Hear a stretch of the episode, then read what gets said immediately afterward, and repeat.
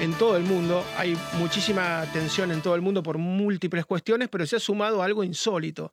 Amenazas de Nicolás Maduro, el presidente venezolano, a Argentina por la retención de un avión en Buenos Aires. Usted sabe que no ha sido el gobierno el que retiene el avión, sino la justicia. Pero para Maduro es una idea muy sofisticada, esto de que haya tres poderes, una república, un poder ejecutivo, un poder legislativo, un poder judicial, que son independientes. Es muy, muy sofisticado. Ya hay un solo poder, se deciden las cosas como él quiere, el que manda, manda todo todo. Entonces responsabiliza a Alberto Fernández, al presidente argentino, por una decisión que tomó un juez que se llama Villena. Vamos a escucharlo a Nicolás Maduro, cómo amenaza a Argentina y cómo le pide a movimientos afines al chavismo que liberen por la fuerza ese avión de Entrasur que está retenido en Ezeiza. Bueno, lo veíamos a, a Nicolás Maduro, lo escuchábamos, una amenaza concreta para el gobierno argentino, le está pidiendo a grupos piqueteros, que son guarimbero se lo llama en Venezuela, bueno, son gente que corta las calles, que interrumpe el tránsito para protestar por cuestiones sociales, le está pidiendo a los movimientos sociales afines y al propio peronismo, que es el que gobierna, que de alguna manera intervenga y que libere el avión, que le cargue gasolina, que el avión pueda despegar. Es un avión iraní, es el único avión que tiene esta empresa Entrasur tan particular de iraníes y de venezolanos que está denunciada por el Tesoro de Estados Unidos por haber participado en movimientos de armas transporta cosas muy valiosas este avión porque el 90% donde van los pasajeros es un jumbo que originalmente es para 400, 500 personas, transformado en un avión de carga, todo ese 90% va vacío y apenas usan el 10% de las bodegas. Entonces, ¿qué transportan? Es un avión que cada vez que se mueve son 400, 500 mil dólares. ¿Qué transporta que es tan valioso? Lleva armas, lleva explosivos, lleva oro. Ustedes saben que el gobierno venezolano ha mutado de producir eh, petróleo sacaba 3, 4 millones de barriles por día, bajado a 500, 600 mil, apenas para mantenerse y exportar muy, muy poquito, y se ha dedicado a generar oro. Entonces, ¿qué es lo que está transportando el avión? ¿Transporta oro? ¿El oro con el cual Venezuela compra comidas y todo aquello que no produce? Vamos a hablar con María Corina Machado, que es la líder y la coordinadora general de 20 Venezuela. Ustedes me avisan cuando, cuando la tengamos porque María Corina, por supuesto, tiene una postura sobre esto que está ocurriendo. Este es el avión de la discordia, este es el avión por el cual Nicolás Maduro, el presidente venezolano, está amenazando al gobierno argentino y está pidiendo particularmente que estos grupos se muevan. En algún momento, cuando Hugo Chávez vino a una cumbre en Mar del Plata, llevaba apenas cinco o seis años en el poder, vino con muchísimo dinero y organizó un tren para ir a Mar del Plata está a unos 400 kilómetros de Buenos Aires, para viajar en una movida pseudo libertadora con Diego Maradona, con el ex astro del fútbol mundial. Eh, por supuesto, todos recibieron mucho dinero y con grupos pro-chavistas para llevar una suerte de ratonera al expresidente George W. Bush. Eh, el presidente norteamericano, republicano por entonces, estaba lanzando el ALCA, que era la Alianza de Comercio, de Libre Comercio para toda América,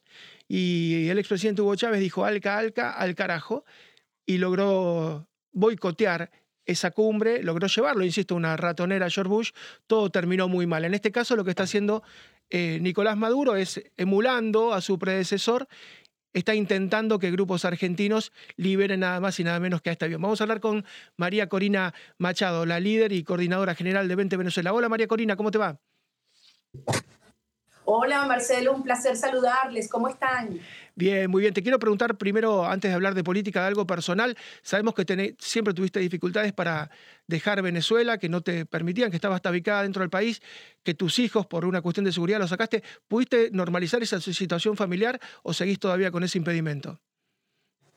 Por supuesto se mantiene, el régimen solamente mejora la situación de aquellos que les son eh, cómodos o que se hacen parte del sistema Así que no, no podés dejar el país si hoy quisieras para ir a ver a tus hijos. No podés.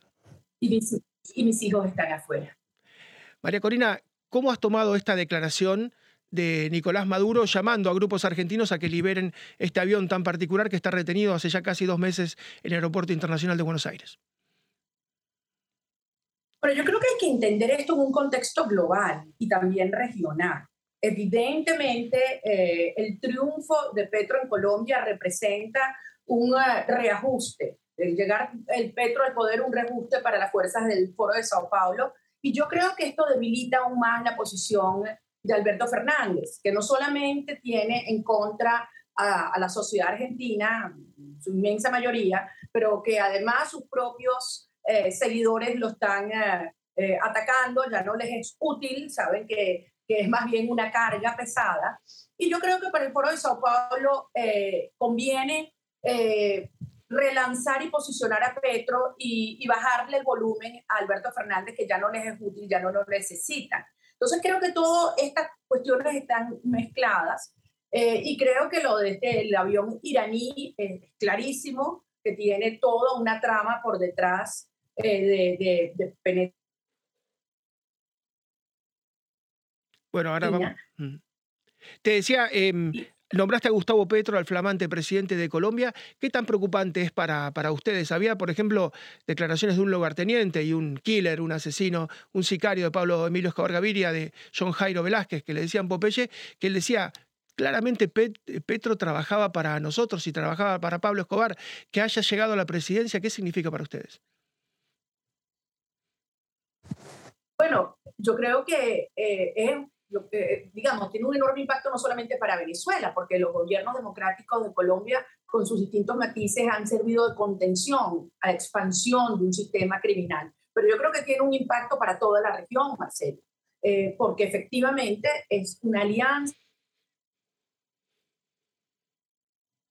Hoy hacen vida además a sus anchas en Venezuela. Entonces, ¿qué va a pasar con Colombia? Yo creo que va a depender del comportamiento de las instituciones y que la sociedad pueda realmente defenderlas. Y desde luego veremos cómo se mueve Petro con relación al trato a los venezolanos que están allá, cómo se mueve con relación a Maduro, ya está anunciando una visita de Maduro en los próximos días, a Colombia, reconociendo al régimen criminal de Venezuela, cómo se maneja criminales. Entonces yo creo que este es un momento de, de enorme preocupación por las instituciones colombianas desde la justicia hasta las Fuerzas Armadas, pasando por la libertad de expresión, por supuesto. Así es, porque vos nos contarás, el cartel de los soles, esto que tanto se ha denunciado en Venezuela, sigue activo, sigue existiendo. Bueno, no solamente es el cartel de los soles, son múltiples organizaciones criminales que han ido construyendo toda una zona gris entre Colombia y Venezuela en la frontera, donde quienes, quienes mandan son los criminales. El ejército venezolano, nuestras Fuerzas Armadas, ha sido progresivamente destruido, se ha ido diluyendo, y quien tiene el control de las armas en Venezuela son esta multiplicidad de, estructuras y redes criminales. Entonces, eh, tenían la contención del ejército colombiano para no expandirse. Ahora no sabemos qué va a ocurrir en esta materia en Colombia y por supuesto es una enorme preocupación, pero insisto, Marcelo, no es solamente para Venezuela y para Colombia, es para toda la región, porque aquí hay un proyecto que tiene una dimensión ideológica, una dimensión geopolítica y una dimensión criminal que se está expandiendo por toda la región, desde Canadá hasta la Argentina. Así es, te estamos viendo, como siempre, bellísima, te estamos con tu camisa blanca, ¿no? Tan característica, y sabemos que cuando te moves por Caracas particularmente, te siguen persiguiendo, de alguna manera el SEBIN está detrás tuyo, ¿tu vida se pudo normalizar o, o seguís acosada? Bueno, todo lo contrario, y mucho más ahora, porque el régimen sabe que nosotros no vamos a quedarnos de brazos cruzados mientras pretenden blanquearse la cara con la colaboración de algunos actores extranjeros, tratando de... No, todo lo contrario. En lo que va de año, con cifras de migración Panamá, 44 gobierno del Darién, donde los maltratan, violan a las mujeres, asesinan a gente. Imagínate lo que se está viviendo en Venezuela para que esa migración, ese flujo continúe. En Venezuela están persiguiendo periodistas. Hablaba esta mañana con la esposa de un líder sindical de la empresa Benalum que lo agarraron preso hace unos días simplemente por defender que el trabajador venezolano gana 30 dólares al mes. O sea, los maestros los están eh, persiguiendo, eh, dañando, es decir, todo aquel que eleva la voz. En lo que a mí respecta, nosotros estamos claros que no vamos a permitir que el régimen utilice el proceso electoral presidencial para lavarse la cara Y a tal efecto tenemos que buscar un cambio de dirección política en las fuerzas democráticas de oposición.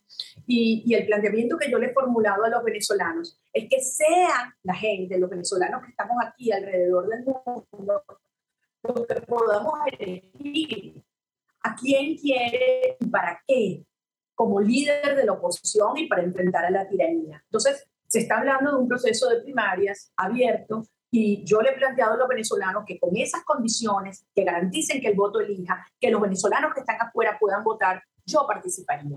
Entonces, ante este planteamiento, las fuerzas en mi contra, lejos de disminuir, han arreciado, Marcelo.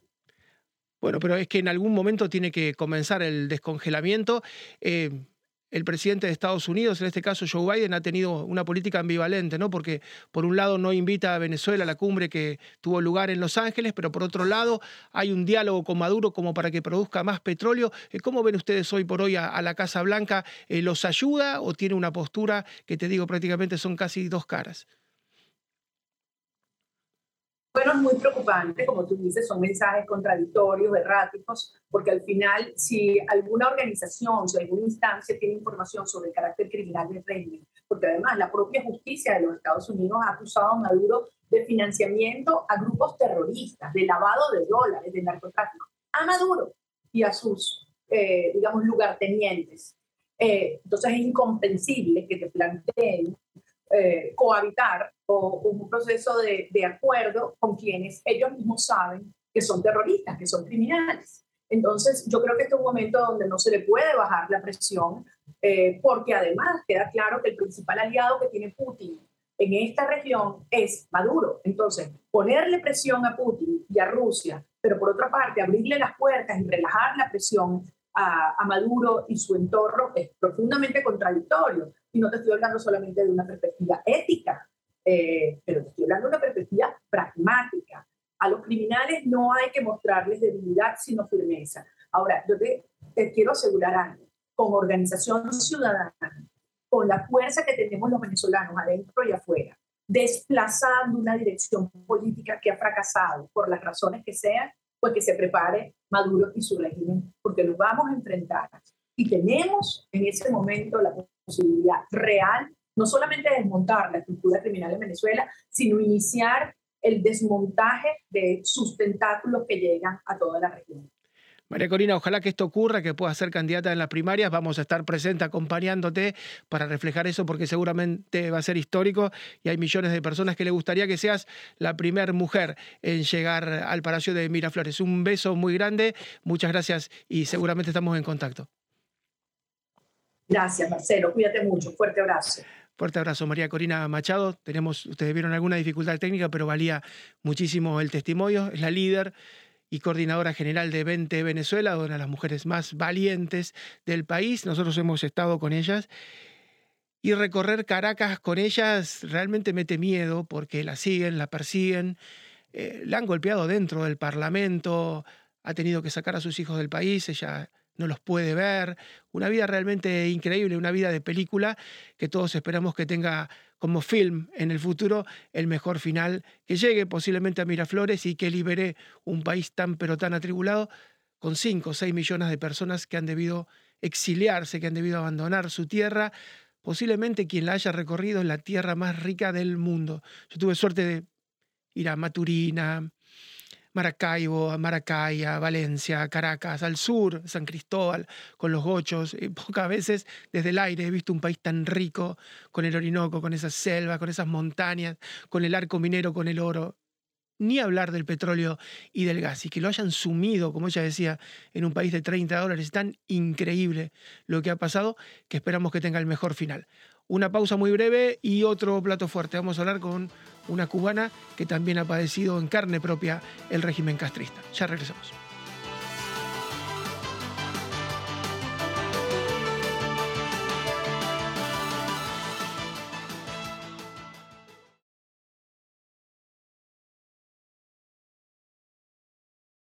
This podcast is a part of the C Suite Radio Network.